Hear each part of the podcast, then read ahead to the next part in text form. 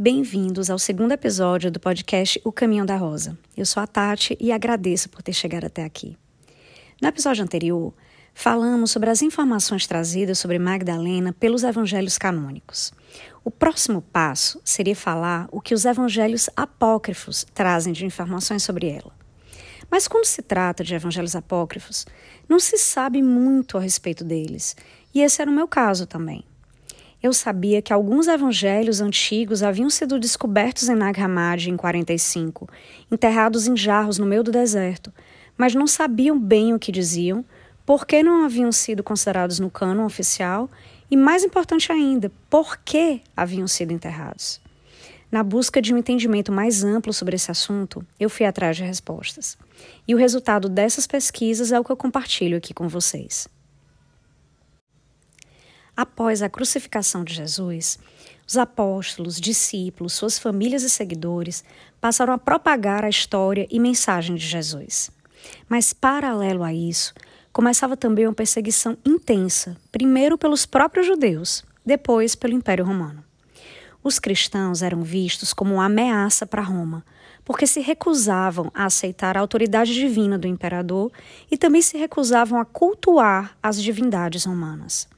Para Roma, a participação nos cultos aos deuses garantiria a pax deorum, a paz divina. Então, como os cristãos se recusavam a prestar o culto, tudo que acontecesse, uma seca, uma peste, os romanos acreditavam que era uma repreensão dos deuses e culpavam os cristãos. Mas a partir do ano 64, quando Nero se torna imperador vigente, é que a perseguição começaria a tomar proporções brutais. Após culpar os cristãos por um grande incêndio em Roma, Nero passaria a executar os cristãos de forma sistemática e violenta. Os cristãos passariam a ser massacrados de forma pública, onde eles eram empalados e transformados em tochas humanas, usados como iluminação nas ruas de Roma. No circo de Nero, a arena inspirada no lendário Circus Maximus, ao invés das tradicionais corridas de biga, a principal atração passaria a ser a execução dos cristãos, onde eles seriam atirados a leões, mutilados de forma cruel e atropelados por bigas de cavalo. Acredita-se que tanto o apóstolo Pedro quanto Paulo tenham morrido numa dessas apresentações do circo. Essa perseguição sistemática continuou por mais de 200 anos, diminuindo e aumentando de intensidade, dependendo do imperador que estava no comando. Mas apesar de tudo, o cristianismo não parava de crescer. No momento das execuções, os cristãos muitas vezes davam grandes demonstrações de fé e dignidade, e cada vez mais pessoas se convertiam, inclusive cidadãos romanos. Até que no ano 312, o imperador Constantino, na noite anterior a uma batalha contra Magêncio, teve um sonho, onde lhe apareceu um símbolo da cruz e uma voz que dizia: por este sinal vencerás. Ele resolveu pintar o símbolo da cruz no seu estandarte e no escudo dos seus soldados e venceu a batalha.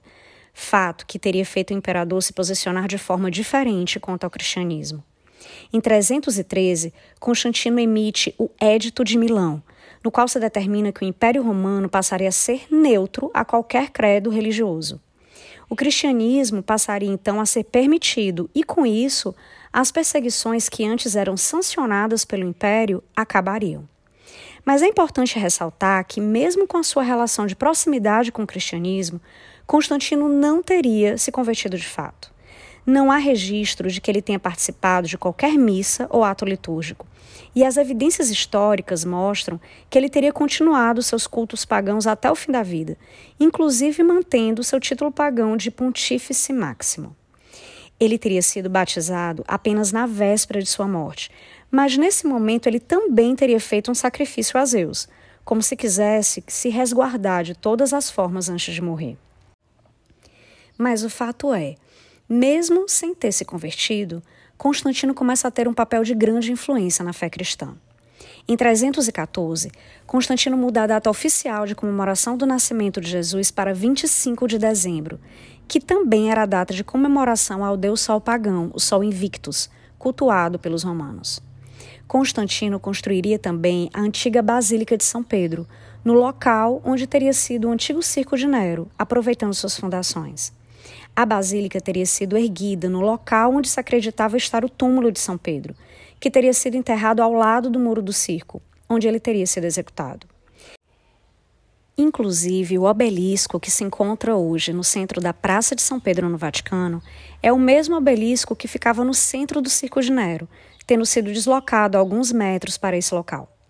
Alguns anos depois, em 325, o imperador Constantino convocaria o primeiro concílio ecumênico da Igreja, o Concílio de Nicéia. Nessa época, existiam variadas correntes de pensamento com as suas próprias interpretações dos evangelhos. Existiam as correntes gnósticas, defendidas por Marcião, Valentino, Basílides, além do maniqueísmo, montanismo, ebionitas e outras vertentes. Ao mesmo tempo, uma corrente mais ortodoxa e oposta a esses entendimentos foi se fortalecendo. E nos anos anteriores a 325, uma disputa em particular tinha se tornado um problema tão grande para o império que Constantino resolveu intervir. A disputa era entre Ário e Alexandre, bispo de Alexandria, que travavam um embate teológico, principalmente com relação a Jesus ser feito ou não da mesma substância de Deus resolver as divergências doutrinárias trazidas pelo chamado arianismo e unificar o entendimento da fé cristã teriam sido os principais objetivos do Concílio de Nicéia. Compareceram aproximadamente 318 bispos, que além de votarem quanto à natureza divina de Jesus, mudar a data da Páscoa e promulgar novas leis cânones da Igreja, definiram também nesse concílio o Credo Niceno, que consolida todos os entendimentos que passariam a ser a regra da doutrina cristã a partir dali. O texto teria sido feito colocando de forma clara uma diferenciação entre o pensamento ortodoxo e outras correntes de pensamento da época, principalmente a ariana. Uma vez definido esse credo em consenso durante o concílio, os bispos que se recusassem a assinar o aceite do credo niceno seriam condenados e exilados, o que acabou acontecendo com Ário e seus bispos. Foi também estabelecido que os escritos da doutrina ariana fossem queimados. Um ponto importante de esclarecer é que, ao contrário do que se costuma dizer, não há evidências de que a definição do cânone bíblico tenha acontecido no Concílio de Nicéia. Tudo indica que essa definição teria sido um processo gradual ao longo de anos. No primeiro século, o número e a seleção dos livros que eram considerados oficiais variava de comunidade para comunidade. Mas entre 170 e 172, os quatro evangelhos, Marcos, Mateus, Lucas e João, já eram listados como os principais pelo Código Muratori e pelo Diatessaron de Tatiano. Por volta do ano 185, o bispo Irineu de Lyon citaria pelo menos 21 dos 27 atuais livros do Novo Testamento. Irineu de Lyon teria sido um grande opositor do pensamento gnóstico e manifestou suas oposições escrevendo o livro Contra Heresias. Por volta de 300, Eusébio de Cesareia também teria apresentado uma lista similar à de Irineu, mas a oficialização mais consistente teria sido feita em 367, quando o bispo Atanásia de Alexandria emite um documento chamado de A Carta Festiva, não só listando os 27 livros que fariam parte do cânone oficial, mas também condenando as versões não canônicas dos evangelhos. A lista da carta festiva teria sido ratificada posteriormente como cânon nos concílios de Hipona e Cartago. Em 380, o imperador romano Teodósio emite o Édito de Tessalônica, decretando que o cristianismo passaria a ser a religião oficial de Roma. E com Teodósio, a atuação imperial em assuntos eclesiásticos começaria a ficar ainda mais estreita. Apesar da definição das doutrinas continuar de responsabilidade dos bispos, uma vez que existia agora um dogma claramente definido, que era o credo niceno, e os evangelhos que eram considerados como oficiais, o imperador romano agora exercia um papel de defender a unidade eclesiástica e atuar na erradicação das heresias. A palavra heresia tem origem na palavra grega aireses, que significa escolha, e representa basicamente uma doutrina que contraria um sistema doutrinal organizado e pré-definido. E agora, o crime de heresia passava a ser não só uma ofensa para a igreja, mas uma ofensa também contra o Império Romano. Nesse mesmo ano de 380, Teodósio teria emitido então o Decreto contra os hereges, que exemplifica bem o entendimento da época sobre esse assunto. Um dos trechos do decreto diz assim: Ordenamos que as pessoas que obedecem a essa ordem adotem o nome de cristãos católicos. Os demais, entretanto, a quem julgamos dementes e insanos, devem sustentar a infâmia de seus dogmas heréticos. Seus locais de reunião não devem receber o nome de igrejas. E devem ser castigados, primeiro pela vingança divina, e em seguida pela retribuição de nossa própria iniciativa, a qual assumimos estar de acordo com o julgamento divino. Esse é um trecho do decreto contra os hereges que consta no livro 16 do Código Teodesiano, com base na tradução de Clyde Farr, da Universidade de Princeton. Acredita-se que tenha sido nessa época que a maioria dos evangelhos apócrifos que traziam um terro gnóstico tenham sido destruídos. Ao mesmo tempo, estava sendo providenciada por Jerônimo a tradução dos evangelhos já considerados cânones para o latim, a língua oficial do império, tradução conhecida como Vulgata, considerando 46 livros do Antigo Testamento e os 27 livros já escolhidos como cânon para o Novo Testamento, no qual Jerônimo teria revisado as traduções já existentes na época. Um alto volume de cópias desses evangelhos passariam a ser comissionados, e é considerado um dos textos com maior divulgação popular. Então, a cadeia dos fatos teria sido assim. Do início do cristianismo até 325, existiam variadas interpretações dos ensinamentos de Jesus e grupos eram formados com pessoas que se identificavam com aquele entendimento. Em 325, no Concílio de Nicéia, os bispos presentes no concílio estabelecem e formalizam a doutrina cristã na linha ortodoxa, através do Credo Niceno, chancelada pelo Império. Em 367, um documento oficial listava os livros que eram considerados aceitos como cânone oficial e proibia a leitura dos textos não cânones. Em 380, o cristianismo passa a ser a religião oficial de Roma e os hereges passam a ser repreendidos e perseguidos. Mas foi em 385 que o primeiro herege foi condenado e morto por ser herege. Esse herege foi Prisciliano de Ávila, um personagem de grande repercussão e relevância na história, mas que ninguém nunca ouviu falar, pelo menos até aqui. Prisciliano era um nobre romano, nascido em Iria Flávia, região da Galícia, na Espanha, onde fica hoje Compostela. O escritor da época, Sulpício Severus, o descrevia como procedente de uma família nobre e rica. Seria um homem eloquente, erudito por largos estudos e verdadeiramente bem-aventurado.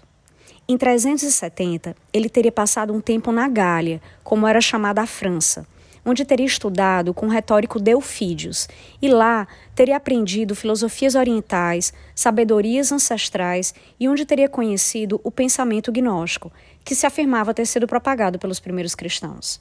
Lá, teria formado uma comunidade cristã com Delfídios e sua esposa Eucrócia, e alguns anos depois ele retornaria para a Galícia, Espanha, e começaria a fazer pregações por todo o território. Ao retornar para a Galícia, Prisciliano teria doado toda a sua riqueza aos pobres e defendia em suas pregações uma vida de pureza, celibato e renúncia aos bens mundanos, principalmente abstenção de carne e álcool. Achava importante o estudo das Escrituras, o exercício da caridade. Teria sido ativo nas reivindicações sociais dos camponeses pobres da Espanha e pregava a favor da abolição da escravatura. Mas Prisciliano, aos poucos, se tornava um problema para a igreja ortodoxa da época, por ter costumes que não eram bem vistos pela comunidade eclesiástica. Ele gostava de pregar na natureza em bosques e montes, e também em casas, como se tentasse reproduzir os costumes dos primeiros cristãos, e se recolhia com frequência em montanhas e cavernas para orar e meditar. Seu hábito de andar de pés descalços e manter os cabelos longos era visto com estranheza pelos bispos.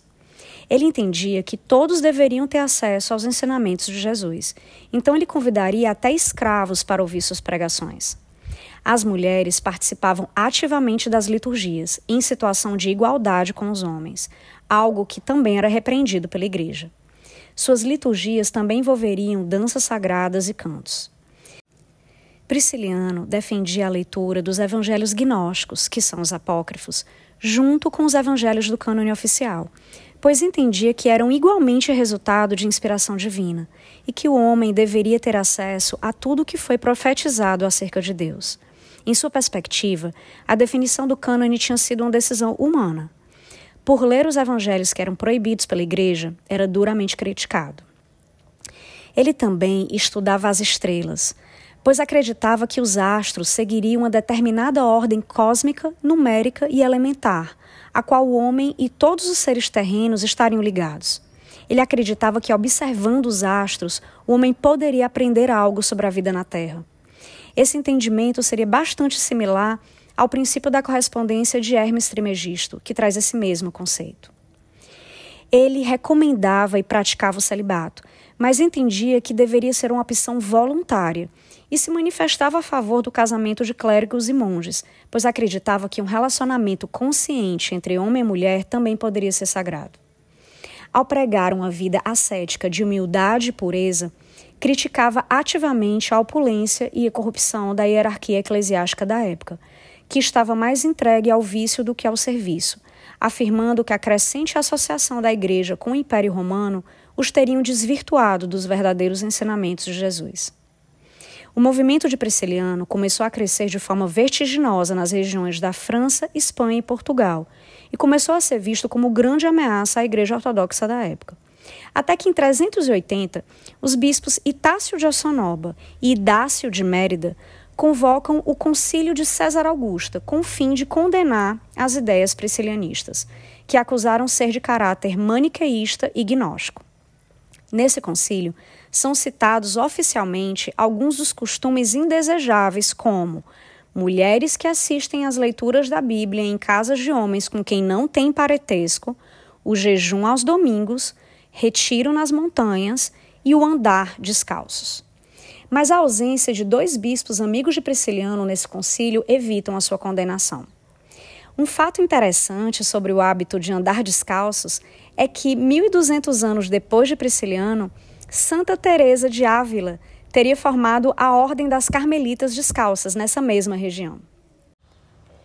Logo após o concílio ser encerrado, Prisciliano é eleito bispo da cidade de Ávila, o que dizem ter sido possivelmente uma manobra planejada por seus amigos bispos para lhe dar maior proteção. À medida que o movimento priscilianista crescia, também aumentava a resistência a ele, que envolveu concílios e sínodos para tentar resolver a questão. Esse conflito é um reflexo muito claro do pensamento da época. De um lado, temos uma igreja com um pensamento ortodoxo muito claro, unificado, que entendia que a sua linha de pensamento era o entendimento verdadeiro dos evangelhos. E do outro lado, uma corrente de pensamentos de teor gnóstico, que não era uniforme, mas que também defendiam que o seu entendimento era o real ensinamento de Jesus. Prisciliano, por exemplo, teria aprendido esse pensamento gnóstico com Delfídios na França, que seguia os ensinamentos de Marcos de Mênfis do Egito, que teria sido discípulo de Valentino, que teria sido discípulo de Teudas, que teria sido um seguidor de Paulo, o apóstolo. Conforme registrado por Clemente de Alexandria, Teudas afirmava ter recebido todo o conhecimento que Paulo haveria compartilhado com seu círculo mais íntimo. Mas até então, os embates eram apenas na esfera das ideias, onde pensamentos divergentes estavam em conflito. Mas quando Roma passa a intervir na resolução desse conflito, as coisas mudam completamente. Bispo Idácio, junto com o bispo de Milão, solicitam o apoio do imperador romano Graciano para excomungar e banir Prisciliano e seus seguidores. Prisciliano, então, depois do Papa Damaso se recusar a recebê-lo, vai diretamente à corte do imperador Graciano e, na ausência dele, consegue convencer o seu mestre de ofícios a reverter a decisão. Mas então, uma reviravolta acontece. Em 383, o imperador Graciano foi morto por um general da Britânia chamado de Magno Maximus, que após assassinar Graciano, teria então se autoproclamado o novo imperador do Ocidente. Nessa época, Roma teria dois imperadores, um no Oriente, que era o Teodósio do decreto contra os hereges, e agora Magno Maximus, como imperador do Ocidente, fato que não foi bem visto por Teodósio, outro imperador. Como Magno Maximus estava numa situação de fragilidade, o apoio da igreja seria de grande importância para consolidar a sua posição. Assim que Maximus assumiu, os bispos Itácio e Idácio teriam apresentado uma acusação formal contra a heresia de Prisciliano. Mas, ao invés de aplicar uma condenação por heresia, a condenação acabou sendo por malefício, ou seja, bruxaria, que permite o confisco de todas as propriedades pessoais dos acusados, cuja maioria pertencia a famílias ricas da Espanha. Prisciliano se dirige então para a cidade de Tréveres, na fronteira com a França, para fazer uma apelação ao imperador. Mas ao chegar lá, Prisciliano é preso e oficialmente condenado por rituais mágicos, tendo sido citados danças noturnas, uso de ervas com fins abortivos e estudo da astrologia cabalística. Prisciliano, então, foi torturado até obter uma confissão e, em seguida, decapitado, assim como seis outros de seus discípulos, um deles sendo uma mulher. A morte de Prisciliano foi recebida com revolta pela população e reprovada por muitos membros da igreja. Prisciliano foi considerado um mártir, seu corpo trazido de volta para a Espanha e seu túmulo teria sido destino de várias peregrinações. Ao contrário do que se imaginou, a morte de Prisciliano só fez aumentar o número de pessoas seguindo as ideias priscilianistas, e o imperador Maximus teria reagido, enviando militares com livres poderes para investigar acusações de heresia, interrogar os hereges e executá-los. Mas devido à intervenção do bispo Martinho de Tours, os militares romanos cessaram a perseguição. Por serem responsabilizados pela morte de Prisciliano, bispo Itácio acabou sendo excomungado da igreja e Idácio convidado a resignar a sua posição. E por ironia do destino, três anos depois, o próprio imperador Maximus acabou sendo morto e decapitado pelo imperador Teodósio.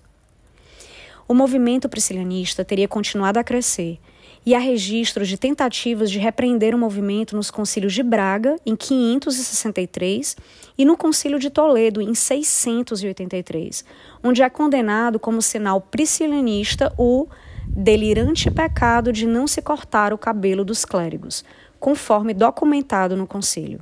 Ou seja, 300 anos depois da morte de Prisciliano, ainda se estava tentando conter o movimento e condenando os clérigos que estivessem perpetuando qualquer costume priscilianista, mesmo que fosse cabelos longos.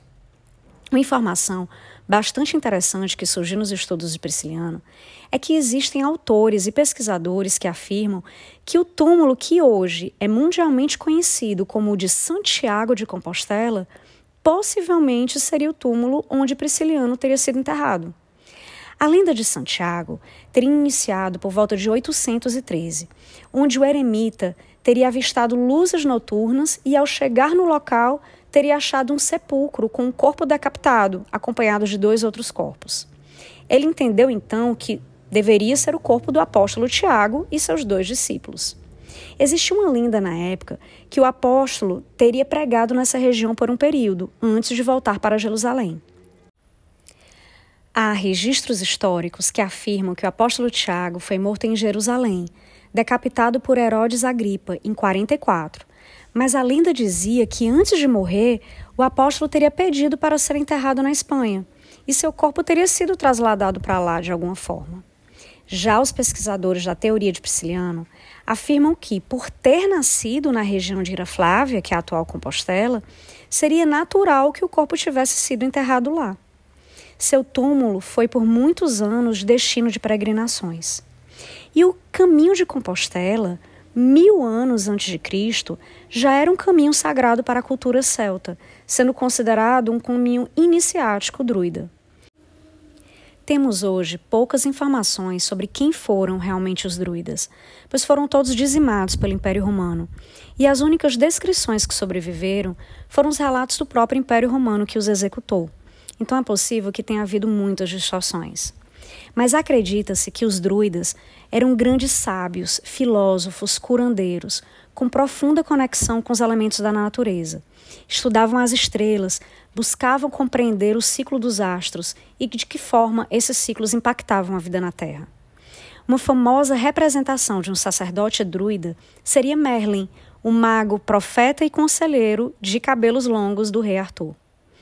E Prisciliano, em suas crenças e hábitos, mostra ter uma forte associação com saberes ancestrais druidas, principalmente no uso de ervas para cura, cultos na natureza e estudo das estrelas. É dito que Prisciliano tenha percorrido esse caminho fazendo pregações, com alguns trechos chamados na época de A Rota de Prisciliano. O caminho de Compostela é conhecido também como Estrada da Via Láctea, e o próprio nome Compostela pode ter derivado do nome em latim Campus Stella, o campo de estrelas, ambos com forte associação a Prisciliano em seus estudos. Mas o fato é que não há como comprovar de fato que o túmulo seja nem de Santiago nem de Prisciliano, mas achei a teoria suficientemente interessante para compartilhar aqui com vocês. Prisciliano teria sido o primeiro herege a ser morto, mas não seria o último. Eliminar as heresias passaria a ser um assunto de extrema importância para a Igreja, e posteriormente o protocolo de acusação por bruxaria, seguida de tortura até confissão, seguida de morte, seria utilizado pelos tribunais da Inquisição para eliminação de milhares de hereges. Algumas tradições com visão divergente da ortodoxia sobreviveram de forma discreta, em pequenos grupos e associações, mas a maioria dos evangelhos que não foram considerados na lista oficial teriam sido destruídos. Mas até que, em 1945, o impensável acontece.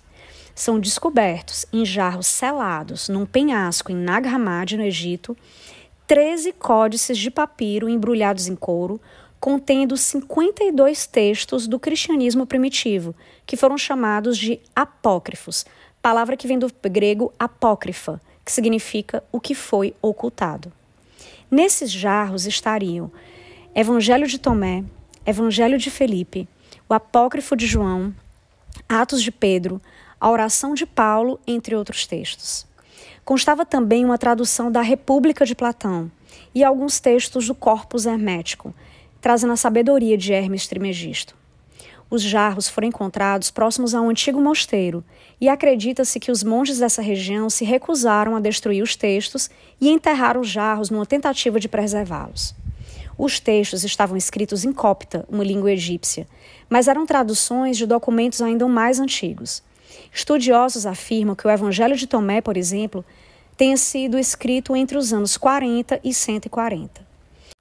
O interessante é que o livro Contra Heresias, de Irineu de Lyon, acaba ajudando nesse aspecto, pois ele menciona alguns desses evangelhos em suas obras e inclui longas citações, como por exemplo do Apócrifo de João e do Evangelho da Verdade, que só foram achados quase 1800 anos depois em Nag Hammadi.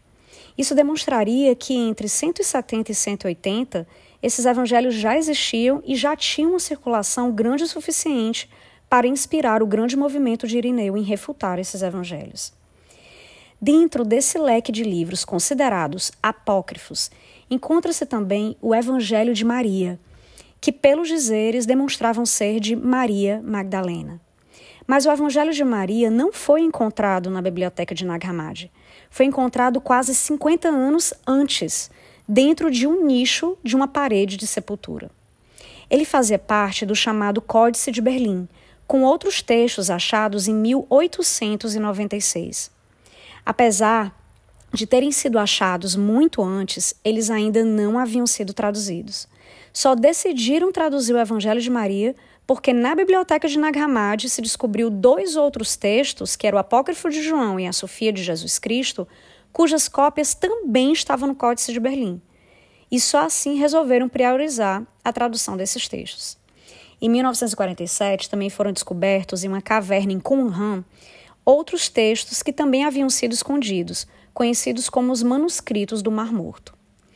Enquanto os evangelhos apócrifos aguardavam a tradução no Museu do Cairo, em 1951, o Instituto Carl Jung, do famoso psiquiatra e psicoterapeuta, adquiriu o Códice 1 de Nag Hammadi e providenciou a sua tradução. Esse códice passou a ser chamado de Códice Jung. Muito antes da descoberta de Nag Hammadi, Carl Jung já teria escrito textos com teor gnóstico, e essa filosofia teria impactado de forma significativa o seu trabalho. A tradução dos demais códices de Nag Hammadi teria levado quase 35 anos para serem divulgadas. Só começariam a ser disponíveis ao público depois dos anos 80 e de forma bastante discreta. Mas foram muito importantes para trazer um melhor entendimento sobre o chamado gnosticismo e no que acreditavam. Até, Até então, acreditava-se que a grande maioria dos textos de teor gnóstico haviam sido destruídos. O que se sabia sobre esses evangelhos vinham praticamente dos livros que os criticavam. Com essa descoberta, ficou evidente que muitas alegações feitas sobre o gnosticismo estavam equivocadas ou não bem compreendidas. Com a descoberta dos evangelhos apócrifos em Nag Hammadi, se passou a ter acesso a uma outra versão, uma outra voz do cristianismo antigo. Antes de concluir esse episódio, eu gostaria aqui de pontuar algumas coisas importantes. Estamos abordando aqui uma parte muito delicada da história, que é bastante controversa e que existem diversos pontos de vista a respeito. Mas é importante lembrar que, ao, ao avaliar o que aconteceu no passado, o objetivo nunca deve ser condenar ou julgar. O grande valor de resgatar essas histórias é ter a possibilidade de um entendimento mais amplo do que aconteceu e trazer reflexões que possam ser valiosas para a nossa vida hoje. Observar os erros e acertos do passado para aprender com eles. Um ponto que parece permear toda essa história é a grande intolerância da época. Mas, ao invés de condenar os personagens e instituições do passado, será que não seria muito mais valioso refletir de que forma continuamos repetindo esse mesmo padrão de intolerância com quem pensa diferente de nós? De que forma agimos quando nos deparamos com pessoas que não compartilham do nosso ponto de vista? Será que às vezes nós também nos sentimos ameaçados insultados? Será que na nossa ânsia de defender o nosso ponto de vista a qualquer custo, às vezes nos leva a cometer excessos, equívocos, impactando de forma negativa a nossa relação com amigos, com a nossa própria família e com a sociedade em geral? É para essa intolerância que se deve olhar, a nossa. Do outro, podemos refletir, aprender com seus erros e se inspirar com seus acertos. Resgatar a história de Madalena inevitavelmente vai passar por histórias que não são conhecidas pelo grande público, que foram possivelmente distorcidas e mal contadas. Mas, a meu ver, fingir que as coisas não aconteceram não adianta de nada e não traz oportunidade de aprendizado e nem de cura para ninguém. Mas essas histórias devem ser trazidas para se olhar para o passado com outra perspectiva e sempre na busca de ampliar conhecimento, de trazer reflexão considerando que nunca se pode falar em verdades absolutas, mas sim em diferentes pontos de vista, revisitar as histórias que achávamos que conhecíamos sob uma outra perspectiva pode ser algo realmente transformador. E no fim das contas, o mais importante é lembrar que todos nós temos o direito de acreditar no que faz sentido para a gente. Antes, essa escolha não era possível, mas agora é. No próximo episódio, então, vamos conhecer um pouco sobre o que diziam os evangelhos apócrifos e, principalmente, o que diziam sobre Magdalena. Obrigada.